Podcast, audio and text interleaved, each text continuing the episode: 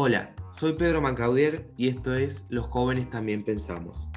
En este segundo episodio estaré hablando con la mexicana Surabe Mercado, una activista con un estilo de vida full time. Aquí hablaremos sobre el activismo entre México y Argentina, haciendo una comparación, y sobre el estilo de vida full time, qué es, qué beneficios trae y cómo hacerlo.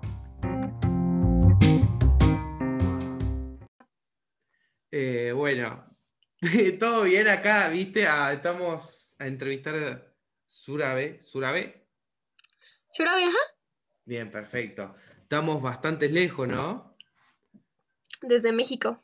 Bien, perfecto. Bueno, no sé si querés eh, describirte, una breve descripción.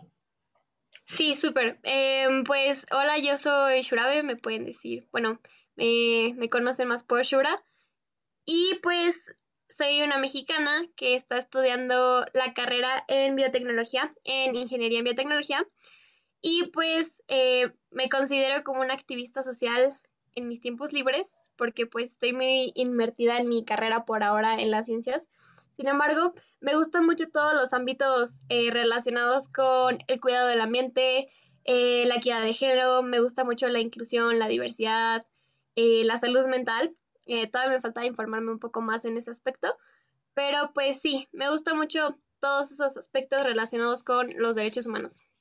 Genial. Yo pensé que estabas estudiando algo más social, porque viste que nos conocimos en un modelo de la ONU, viste, de las Naciones Unidas.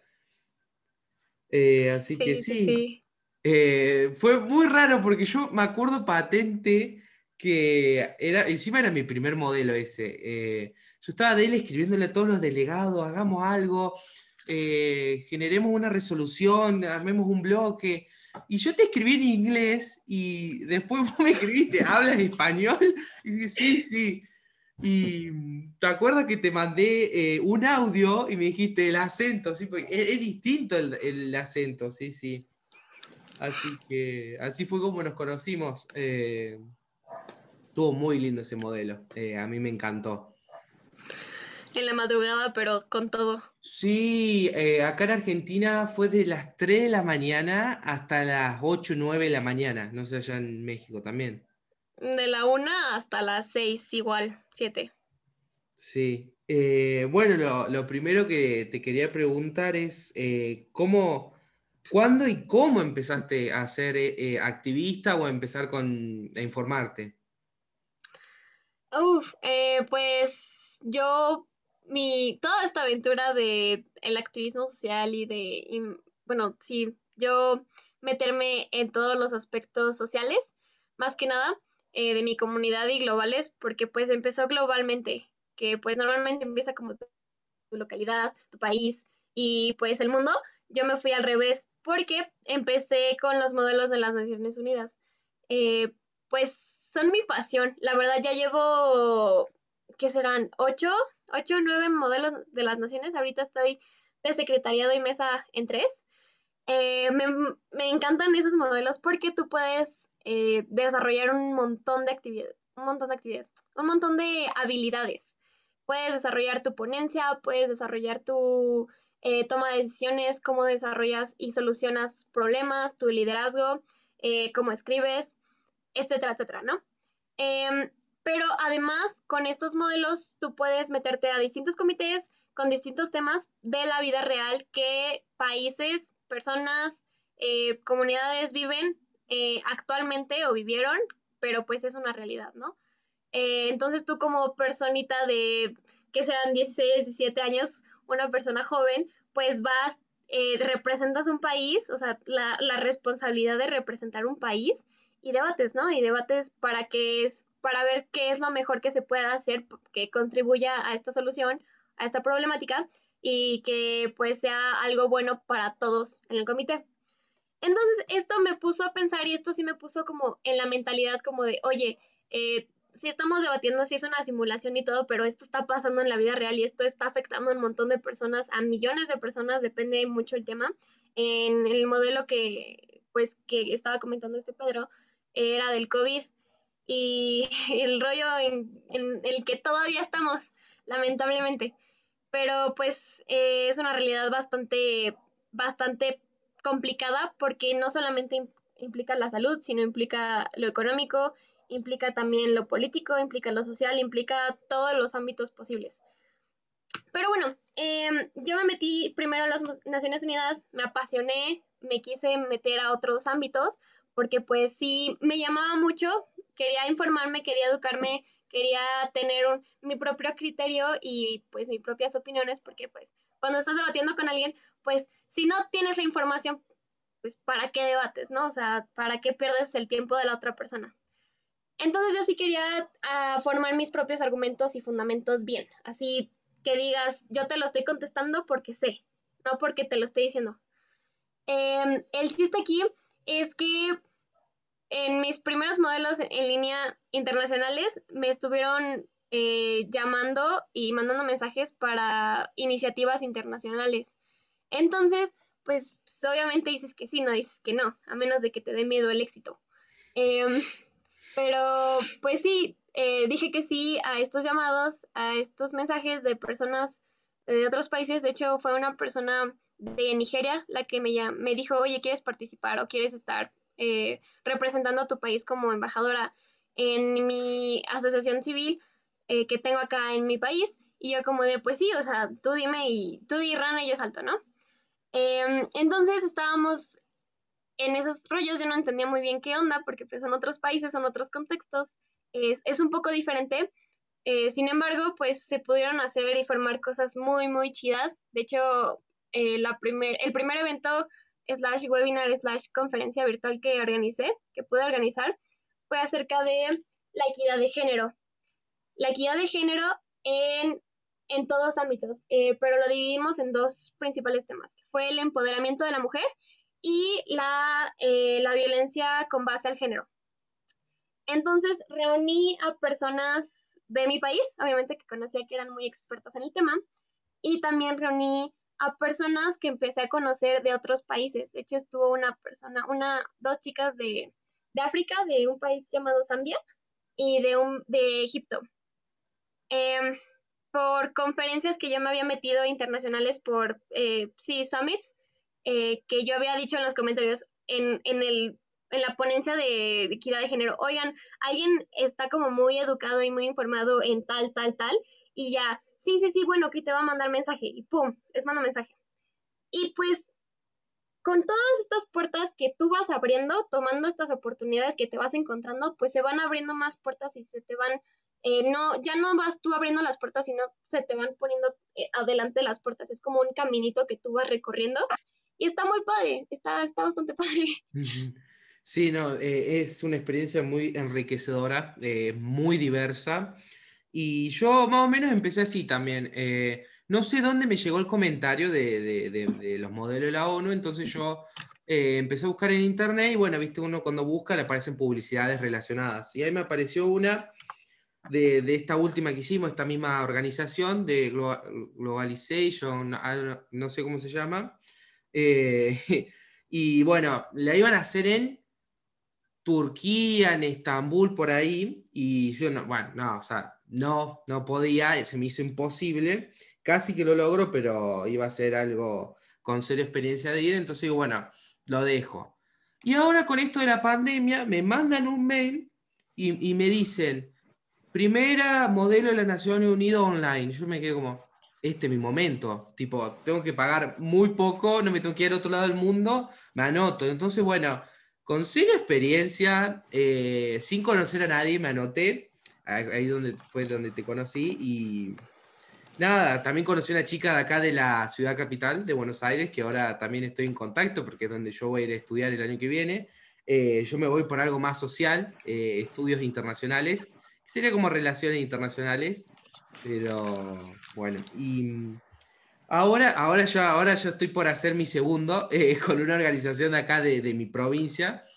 Eh, voy a hacer el segundo y se trata sobre los tópicos sobre las armas biológicas y eh, la carrera intraterrestre, intraterrestre, algo así. Entonces va a ser bastante, bastante picante. Pero sí, no, yo, yo lo veo como algo súper, súper bueno, práctico y de pasar de ser eh, una persona media, un adolescente, a, a ser parte de, representar un país impresionante. Y yo creo que lo más lindo fue escuchar a gente de otras partes del mundo hablar, porque es impresionante cómo el contexto cambia las opiniones o, o lo que uno ve. Entonces hay tanta diversidad que es, es imposible no, no, aprender algo. Eh, bueno, lo que también te quería preguntar es sobre tu estilo de vida. Yo te juro que hasta que no te conocí no sabía lo que es full time y creo que todavía no lo sé del todo. No sé si me puedes explicar eso. Uy, no sabes, sí, sí me llegan personas preguntándome, oye, pero es que ¿cómo le haces con tantas cosas que haces? O sea, ¿tienes tiempo de respirar así? Yo como de, yo tampoco sé, no te preocupes. pero pues, o sea, no es algo que haya planeado como de sí, yo me voy a meter a esto y después me voy a meter a esto, porque como te digo, son puertas que se, se me ponen enfrente y yo soy de esas personas que de oportunidades, tal vez no una vez en la vida, porque puede ser que me pueda hacer en 20 años, pero oportunidades que sí te van a dejar algo bien, no solamente como una fiesta eh, o irte al cumpleaños de tu amigo, ¿no? Eh, oportunidades, oportunidades de participar en algo grande, ¿no? Em, o educarte, o informarte, o formarte más en algún ámbito, ¿no? Eh, estos temas siento que son oportunidades increíbles, fuera de que lo puedas hacer el próximo año, mañana, paso mañana, siempre se te van a presentar oportunidades, o sea, en el mundo hay miles de programas, miles de conferencias, miles de esto, aquello, lo otro. Entonces, sí es como de mi mentalidad es aprovechar mientras yo pueda, mientras tenga el tiempo. Obviamente también es no saturarse. Eh, llegó un punto donde me mini saturé, eh, pero pues sí conozco, llegué a conocer mis límites. Eh, sin embargo, es importante que una, no te satures, no, no abuses del poder de tener, tener muchas actividades. Y dos, es lo contrario. tú, tú puedes tener el poder de participar en varias actividades, pues tómalo y abre tus propias puertas. El chiste aquí es que yo con mis full time de actividades, eh, yo soy muy feliz. A veces las personas me dicen como de, oye, pero no te da flojera. Aquí en México es como de, no te da hueva. Em, y yo como de, pues, o sea, es cansado, requiere trabajo, requiere esfuerzo, requiere lágrimas y sudor y sangre. Sin embargo, es algo que, o sea, lo estás haciendo tú porque te apasiona, porque te va a dejar algo y lo más importante, porque después, gracias a eso, puedes tú dejarle algo a demás personas. Entonces, pues es verlo no por el corto plazo de que voy a estar ahí hasta las 10 de la noche trabajando, sino porque en cinco años voy a poder hacer estas cosas gracias a lo que hice esa noche a las 10 de la, de, esa noche a las 10 de la noche, ¿no? Entonces, eh, principalmente es organizar tus tiempos, porque ahorita que estoy en, en universidad te puedo decir todo, eh, que ahorita ya se siente más la carga de trabajo, Em, depende mucho también de tus clases, de tus profesores, etcétera, etcétera. Pero organizar tus tiempos y quitarte esa mentalidad de procrastinación, de dejarlo para mañana, de, ay, no, qué flojera, mejor lo hago el próximo año, la próxima semana. Eso creo que es lo más retador y lo más importante para en verdad hacer un cambio en tu vida.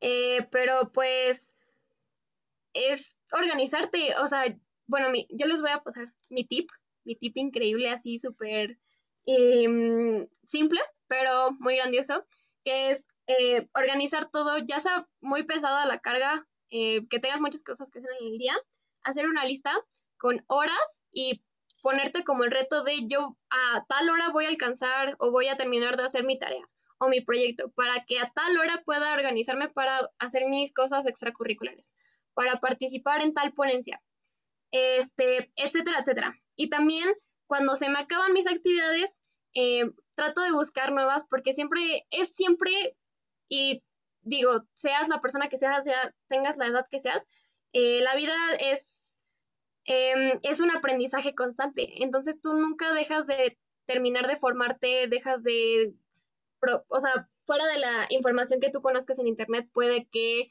tú dejes, tú nunca dejes de aprender de otras personas, de perspectivas diferentes.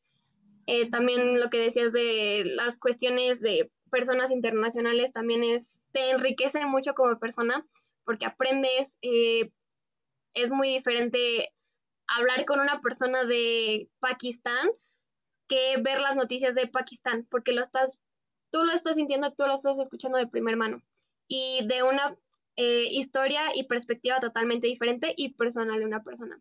Siento que eso es muy importante, que las personas puedan encontrar ese tiempo de, eh, de pasar del conformismo y de romper sus límites personales y sus barreras para empezar a hacer más.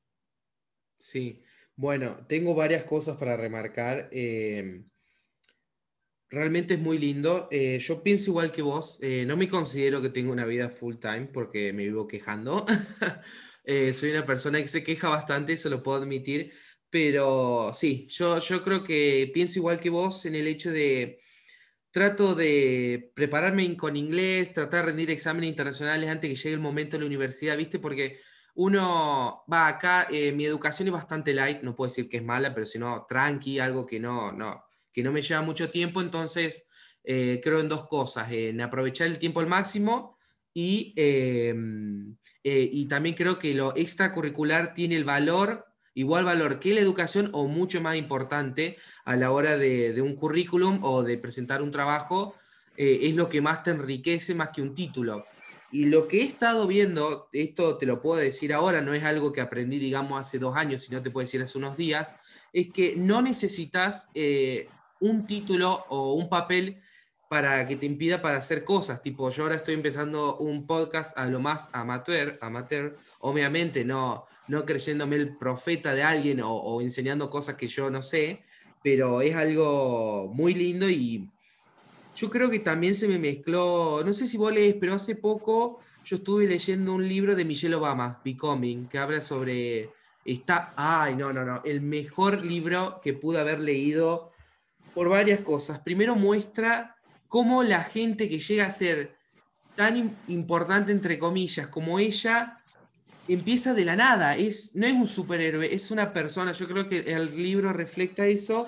Y también en lo otro, en el, en el poder de usar tu voz, de use your voice, más ahora que en estos movimientos de Black Lives Matter, que lo hace nuestra generación, está más que nunca el poder de usar tu voz y ella misma lo, lo dice muchas veces porque vos no sabés quién está atrás tuyo siguiendo cada paso, cada movimiento o, para hablar por los que no pueden. Así que eh, yo estoy también así tratando de, de aprender un montón, de leer y otro libro más que estoy leyendo ahora se llama The Moment of Lift de Melinda Gates, que habla sobre cómo el empoderamiento femenino cambia el mundo. Y principalmente, no sé si lo quería anotar, habla sobre las mujeres en África, sobre el control de natalidad y eso. Entonces es muy, muy eh, lindo. Pero sí, yo retomando el tema de la organización, yo soy también una persona muy organizada y lo que hago en el Google Notes, eh, en las notas, eh, me anoto todo lo que tengo que hacer en el día para no, para no olvidarme y de paso decir, no lo dejo para mañana. Eh, en el Instagram del podcast subí una frase que dice, no dejes lo que sea para después se convierta en nunca. justo digo con lo que estamos hablando, pero es más o menos lo que creo. Eh, así que no sé si querés opinar algo sobre el libro de Michelle. Eh, no sé si lo leíste. No, de hecho lo tengo ahí, lo tengo ahí en mi lista. O sea, tengo tantos libros que leer y tantas cosas que mirar. Te juro que la información nunca se te va a acabar en la vida. O sea, es millones de información tan valiosa. Siento que aquí el reto, el verdadero reto es encontrar ese libro que a ti como persona te va a llenar más. Eh, pero sí, lo tengo ahí. He escuchado muchísimas cosas de, de libro pero lo que puedo decir es que Michelle Obama es, es de las mejores personas que conozco, porque él y Barack pues crecieron de, de nada, o sea, crecieron de nada, también lo pueden ver con el ejemplo de Kamala Harris, que ahorita está como eh, vicepresidenta para la postulación de las elecciones para Joe Biden, pero pues bueno, o sea, son personas que no tenían nada y desde nada pudieron hacer todo. Igual con Malala. También Malala escribió un libro eh, de educación y todo. Y pues no es como que digas, eh, ya no se puede decir que esas personas sí crecieron porque sus papás eran dueños de la empresa tal, tal, tal. O eran, crecieron en una familia de tal, tal, tal. No, esas personas crecieron igual que, o peor que nosotros, que ahorita pues estamos en nuestra burbuja privilegiada, la mayoría de nosotros se puede decir. Em, pero pues esas personas votaron y fueron por hacer el bien mayor, eh, por en verdad enfocarse en, bueno, o sea, yo viví esto, vi que, o sea, vi y veo que muchas personas están viviendo esto, quiero hacer algo por mi comunidad, quiero hacer algo por mi país, quiero hacer algo por el mundo. Siento que esa fue la ambición y la pasión que ellas, estas dos grandes personas, y pudieron como que lograr y pudieron como que conseguir para que el mundo entero las viera y vieran sus, eh, bueno, sus objetivos más que nada y para que estas personas también pudieran eh, inspirar a un montón de personas más a seguir haciendo lo mejor para el mundo, lo mejor para los demás. Siento que eso es eh, por lo que son mis roles a seguir, creo, sí. Sí, em, yo, yo también justamente opino igual que vos. Eh, realmente ver, leer y escuchar algo así es muy lindo y mm, genera todo un movimiento de empoderamiento.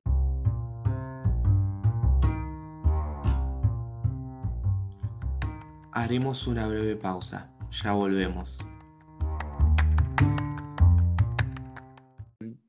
El contexto de México sobre el activismo, porque obviamente eh, no podemos comparar, bueno, mira, no sé, yo, yo creo que acá estamos peor, pero bueno, quiero escucharte primero. Uf, México. uf, em, yo, primero que nada, amo mi país. Amo, lo amo en el sentido de que mm, la cultura eh, generalmente padre México es un, eh, tiene una cultura muy colorida, los lugares, etcétera, etcétera. Sin embargo, la cultura también es parte de los problemas que ahorita, eh, con los que ahorita se encuentra. México, sus principales problemas eh, a nivel mundial se pueden ver generalmente como los cárteles, las drogas, como la mayoría de los países en Latinoamérica, la pobreza, las personas indígenas, el machismo, yo como ahorita estoy muy, muy enfocada en el tema de feminismo y equidad de género, pues, em, y ahorita es el auge de México. Te lo juro, yo en Facebook, si todavía usan Facebook, o Instagram, de hecho, pero en Instagram eh, son más publicaciones americanas.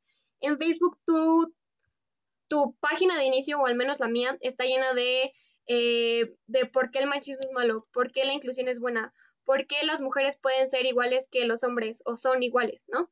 Eh, la equidad de género, todas las protestas, los feminicidios, algo muy, muy intenso y algo real y muy fuerte en México es la cuestión de los feminicidios. De hecho, ya han habido muchísimas protestas por y para mujeres feministas eh, en México. De hecho, si lo pueden ver ahí, protestas en México son gigantes, son masivas, son destructivas.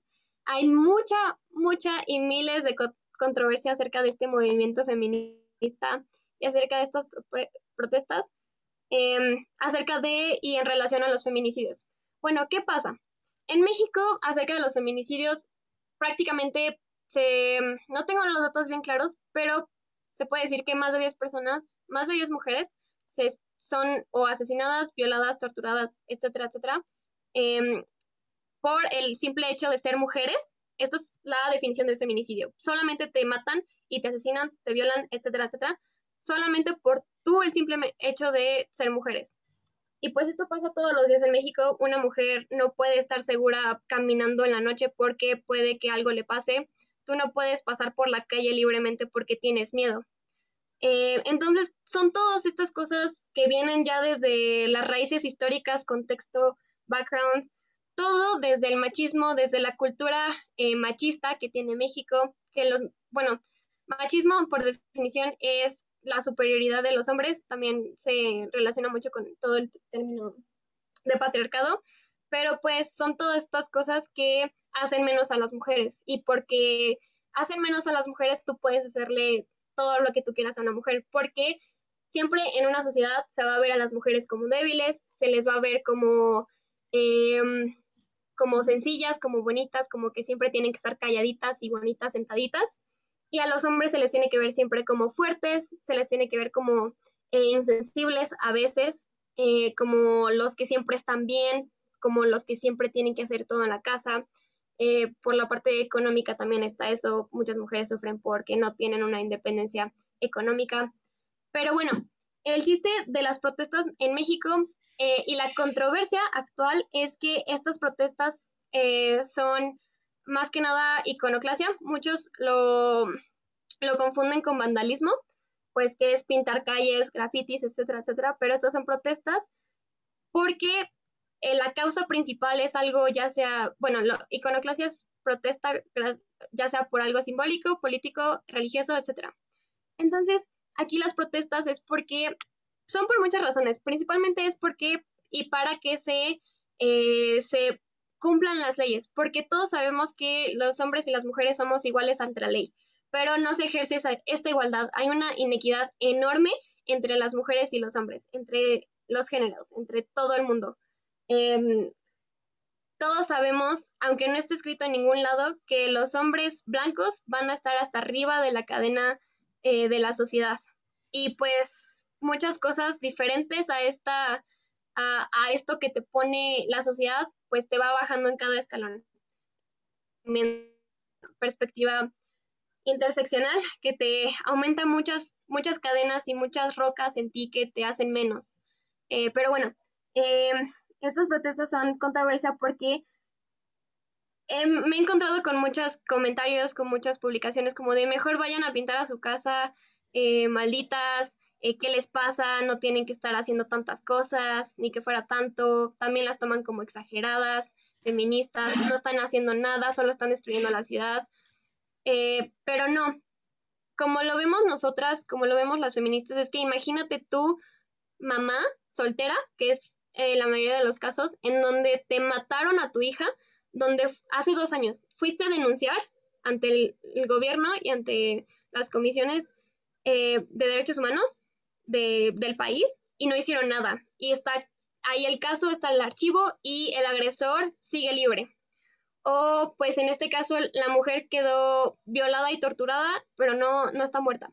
Sin embargo, el agresor sigue libre, eh, no se hizo nada, no se impartió justicia, sigue impune ante la ley. Y pues imagínate tu mujer sabiendo que tu agresor sigue libre, pues tienes un miedo constante que nadie te lo puede quitar. Entonces, eh, principalmente estas protestas son para que se cumpla la ley, para que todo este sistema, eh, todo en este sistema se haga justicia.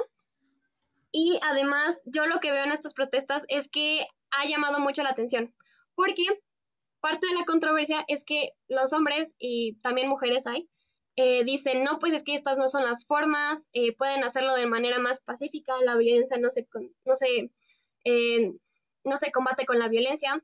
Sin embargo, pues tú dime, cualquier revolución se hizo pacíficamente, cualquier protesta, cualquier cosa se hizo pacíficamente. No, tristemente todos tenemos que recurrir a que nos a que nos tomen en serio llamando la atención de manera que el gobierno ya esté inconforme con lo que nosotros estamos inconformes. Em, entonces, pues es toda esta furia y este enojo de que no se está haciendo nada. Sin embargo, también estas protestas están empoderando más mujeres, porque está el movimiento Ni Una Menos, porque siempre están estas frases entre mujeres como de, pues bueno, si tú no apareces mañana, yo mañana voy, quemo todo hasta que te encuentren. Entonces, este sentido de sororidad también está muy fuerte, es algo, es algo muy increíble y muy empoderante porque ya no estás sola, ya no estás como que nadie te va a creer que porque te violaron tienes que quedarte callada, no, porque alguien te va a creer, y estas protestas y estas, estos movimientos feministas pues hacen todo eso y más. Y pues sí, esto es el activismo social. Algo que también, súper rápido. Bueno, no, ahorita te lo cuento. Ah, dale, dale.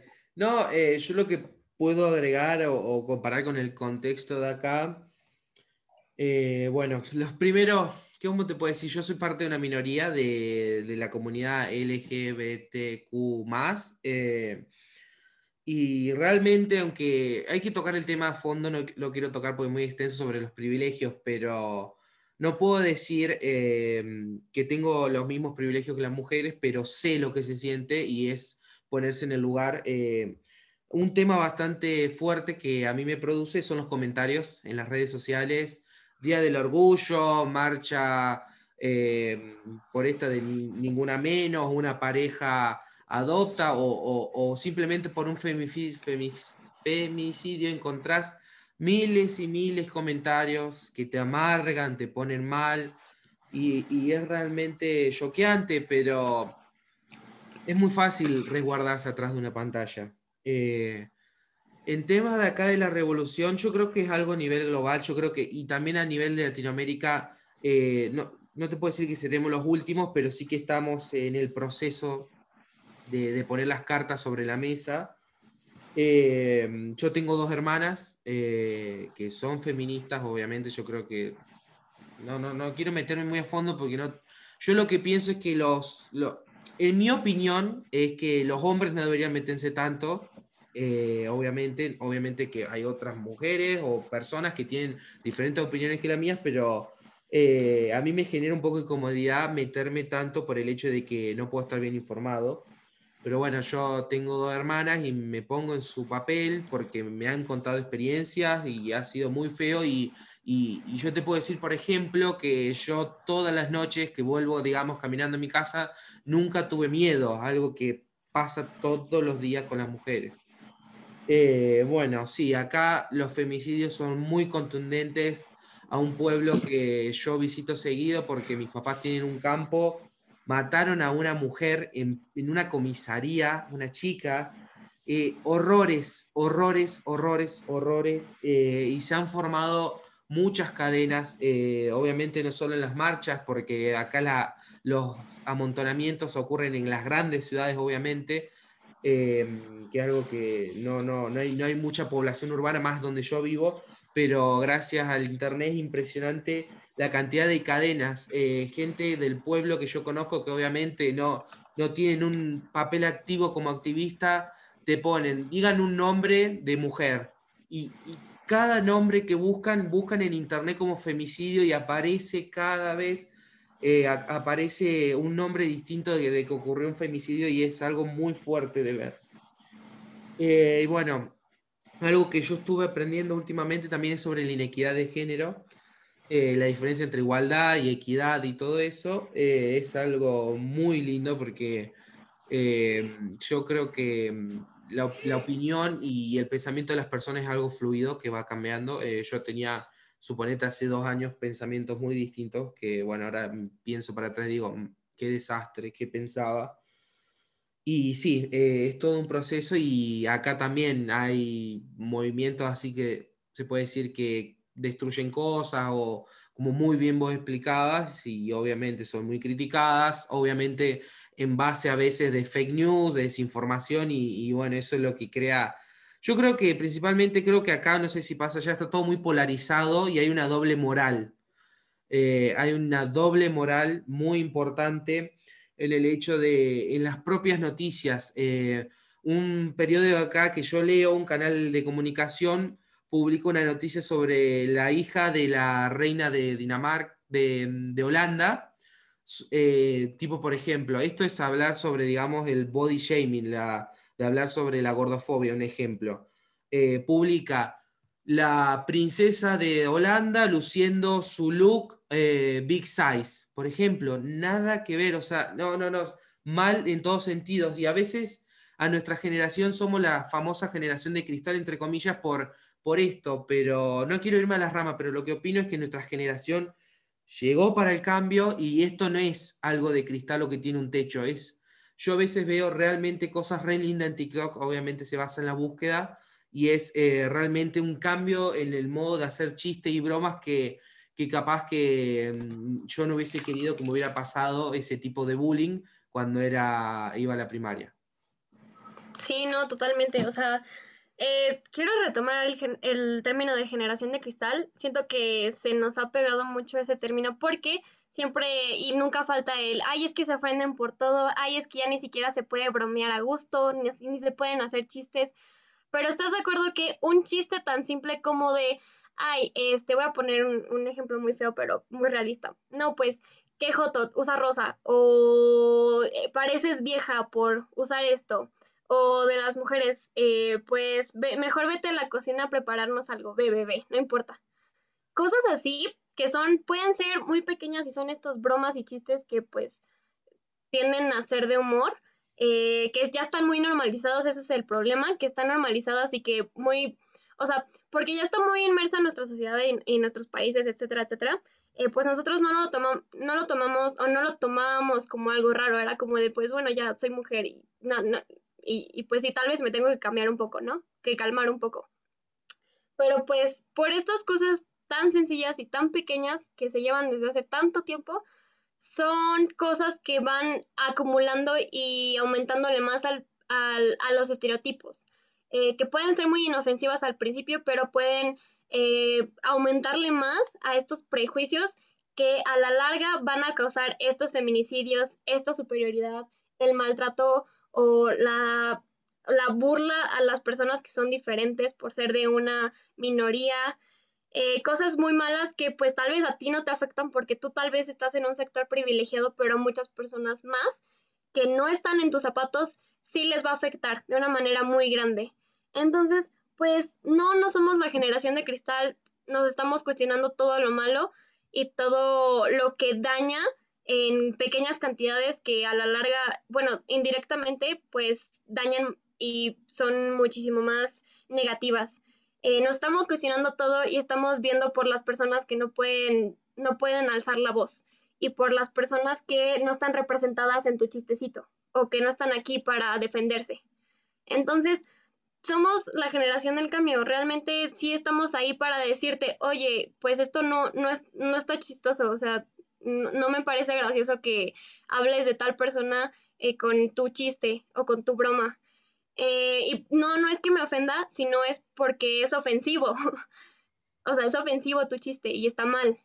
Y, y ya eso es todo, es cuestionarte todo, todo lo que ves, todo lo que escuchas, todo lo que tu familia, tus amigos, tus personas cercanas dicen, tienes que cuestionarlo. Esto es algo que está mal, esto en verdad es un solo una broma, es algo que pues solo me tiene que dar risa o es algo que tengo que decirles y decirles, oye, pues no has pensado alguna vez que está mal porque el cambio empieza en uno y si lo decides ignorar, como cualquier otra cosa mala, pues se va a empezar a, aumentar y va a empezar a seguir y nunca va a tener un, stop. Y, sí, completamente. Bueno, hemos llegado al, final de este episodio. Eh, me encantaría eh, verte de nuevo pronto para realizar otra parte sobre pandemia y contexto de nuestro país, así que ha sido un honor tenerte acá. Eh, muchísimas gracias. Gracias a ti, Pedro.